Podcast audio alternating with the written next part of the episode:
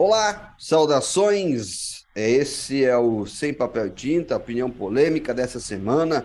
Nós temos sempre, como todas as semanas, o professor Everton Maciel, eu, Júnior Grins, para debater alguns dos principais assuntos que vêm do mundo ou do Brasil para fazer parte do cenário. E tem algumas notícias bem tristes bem preocupantes. Eu vou começar fazendo muito mais uma informação do que propriamente dito uma opinião, né?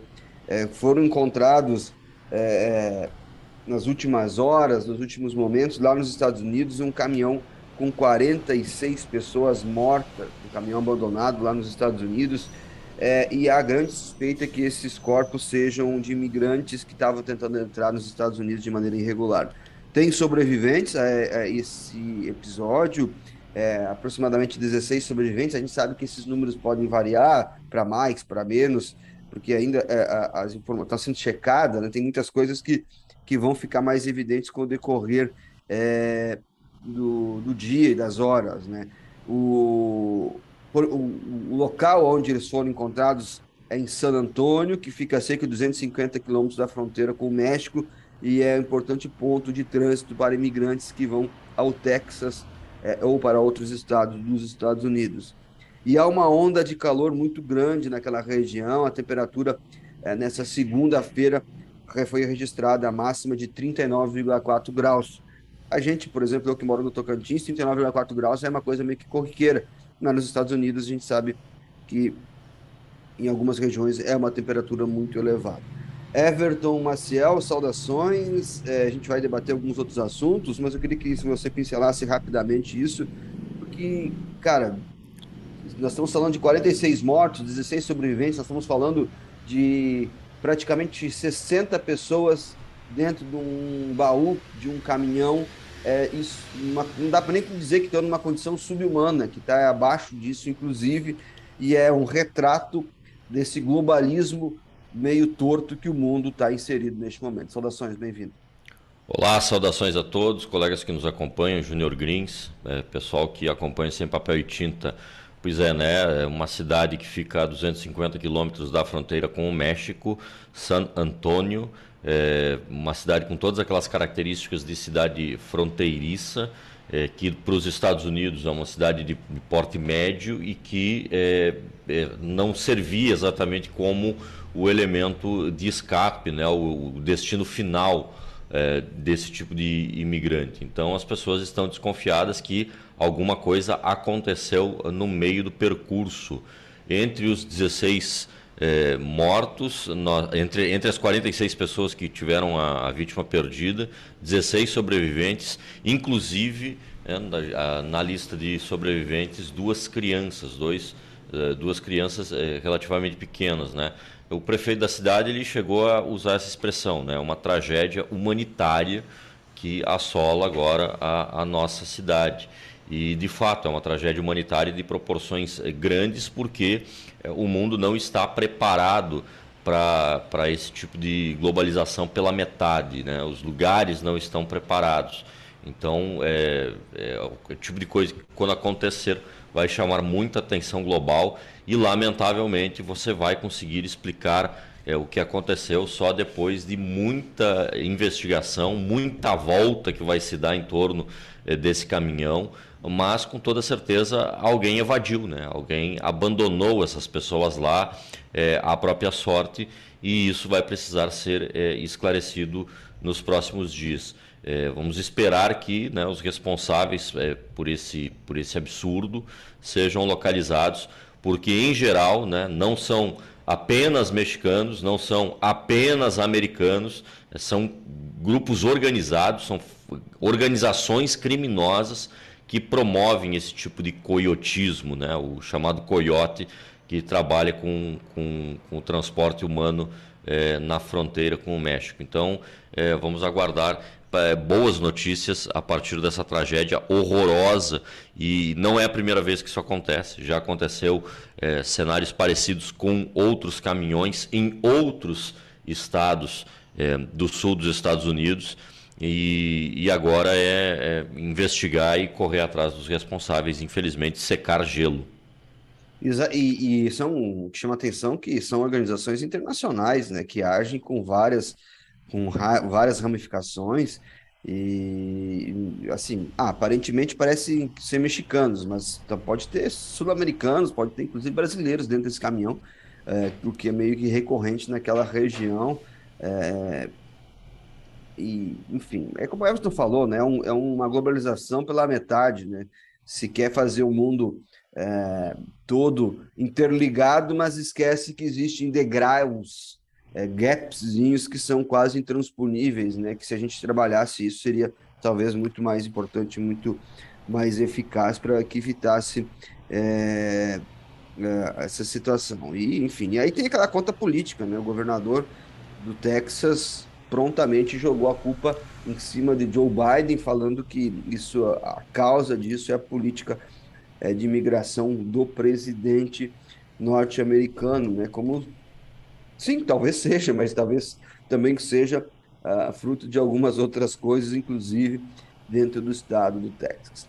Mas vamos falar um pouquinho mais, vamos expandir, Everton, porque tem uma situação interessante também vindo dos Estados Unidos, que acaba refletindo no Brasil e que deve fazer parte, inclusive, do debate eleitoral brasileiro nesse ano de 2022, que é a questão do aborto. Os Estados Unidos está revisando algumas situações relacionadas ao aborto de maneira legal e, e que tem implicações. Os Estados Unidos, é, de certa forma, é, como alguns países da Europa, ditam normas para o mundo todo. E não é diferente numa situação dessas, né, professor Everton? Pois é, né? Já passaram alguns dias desde que a Suprema Corte dos Estados Unidos reviu uma decisão que é emblemática, é, Roses versus é, Wayne, né? que é uma decisão da década de 80, quando é, naquele lugar, num lugar que funciona é, como, como uma unidade federativa mesmo, os Estados Unidos é uma unidade federativa, os estados têm uma autonomia legislativa muito, mas muito mais ampla do que num federalismo pela metade, como é o caso aqui do Brasil, é, o, a Suprema Corte decidiu né, rever é, um direito que já estava fundamentado há quase 40 anos. Né? E esse direito ao aborto ele a, a, estava né, implementado em muitos estados dos Estados Unidos como algo é, já corriqueiro, já operacional, já dentro do sistema de saúde dos locais. E a coisa estava funcionando mais ou menos né, dentro, da, dentro, da, dentro do platô e não dentro da curva quando aconteceu essa revisão. Então, pelo menos 13 estados tidos como mais conservadores é, reviram as suas leis e, e transformaram elas em leis é, anti-abortistas a partir desse momento. Né? Uma involução absurda é uma involução é, bizarra provocada dentro dos Estados Unidos, um pouco como reação da Suprema Corte à política de Joe Biden. Isso talvez seja algo que, que, que, possa ser colocado à baila. Lá a decisão envolve muito mais o aparato do colegiado do que os votos individuais. Os votos individuais até são divulgados, mas eles não é, são o que mais importa nesse momento. A decisão coletiva, né, a decisão do colegiado, ela, ela precisa ser é, mais pesada do que a, a, decisão dos indivíduos. E agora né, nós temos um, um cenário marcado por, é, por incertezas, porque também vai acontecer né, a movimentação é, dos promotores e, dos, e das cortes é, dos estados é, para a observação dessas novas regras que estão sendo estabelecidas. E claro, né, num, num país com 50 estados, 50 estados, se tu tens 13 deles imediatamente após uma decisão da Suprema Corte, revendo é, decisões é, tão é, sacramentadas, né, tão já operacionalizadas dentro do sistema de saúde, você tem uma baguncinha bacana no, no sistema de saúde dos Estados Unidos. Então, assim, aquilo que era um, um direito é, é, já consolidado acaba sendo é, colocado de lado e, e, obviamente, isso chama a atenção é, negativa do mundo inteiro progressista, do mundo inteiro que acredita que é, será possível um dia é, sair dessa espiral de maluquice envolvendo fetos até três semanas de vida. É, e mais do que isso, né, nós precisamos também levar em consideração, se o Júnior me permite, lembrar um caso recente no Brasil, onde uma juíza, né, deliberadamente, de, de, de, de, por vontade própria, é, é, abusou né, de, uma, de uma criança de 11 anos. Né? E, obviamente, se fosse filha do Júnior, se fosse filha de alguém da classe média, isso jamais teria acontecido. Esse tipo de coisa acontece no Brasil. Essas pessoas, elas não têm pudor moral, elas não têm pudor argumentativo de impor as suas concepções de mundo para cima das outras pessoas, em virtude do fato de que né, o Brasil não tem tradições tão consolidadas como essa. Né? E também em virtude do fato de que essas pessoas, numa completa situação de vulnerabilidade, uma completa situação de descaso e de despreparo pessoal e também em virtude das falhas que nós eh, temos eh, no nosso país de educação, de cultura, de saúde pública, em virtude desse tipo de coisa, nós precisamos enfrentar eh, cenas tão horríveis e tão canalhas e tão malfeitosas e tão bizarras como a daquela magistrada e eu, eu vou evitar falar palavrão aqui, mas eu deveria, que, que aliciou, que agrediu, que violentou né, uma, uma criança de 11 anos que estava numa situação já de violência, já de vulnerabilidade, já né, uma situação muito transtornada. Então são coisas que é, servem muito bem para comparar né, é, os procedimentos de primeiro e de último mundo como é o caso dessa relação aborto entre Estados Unidos e Brasil. É, é sempre delicado falar sobre o aborto, até porque a, ah, me parece que a, a complexidade da, da situação está muito mais no exercício de querer criar é, é, artifícios para justificar a, a opinião de cada um. Para mim, a questão do aborto é relativamente simples e seria muito fácil tratar se nós tivéssemos um pouco de civilidade. É, e, e, e, o Brasil, isso é pedir demais, eu sei. É, porque, cara, a primeira coisa que nós temos que ter clareza é que quando eu tento impor a outra pessoa a, a, a minha visão de mundo, quando eu tento impor aquilo que eu penso a outra, a, a vida da outra pessoa, né? É, fora do, do, de um debate intelectual, tem um problema moral muito sério. Quando eu tento dizer para o Everton que, olha, Everton, fazer isso é certo ou errado é um problema moral em si, né? Porque eu não tenho muito direito de fazer isso de acordo às minhas vontades. Existe uma série de aparatos legais e até taxas da sociedade que dizem mais ou menos como nós temos que ter uma convivência.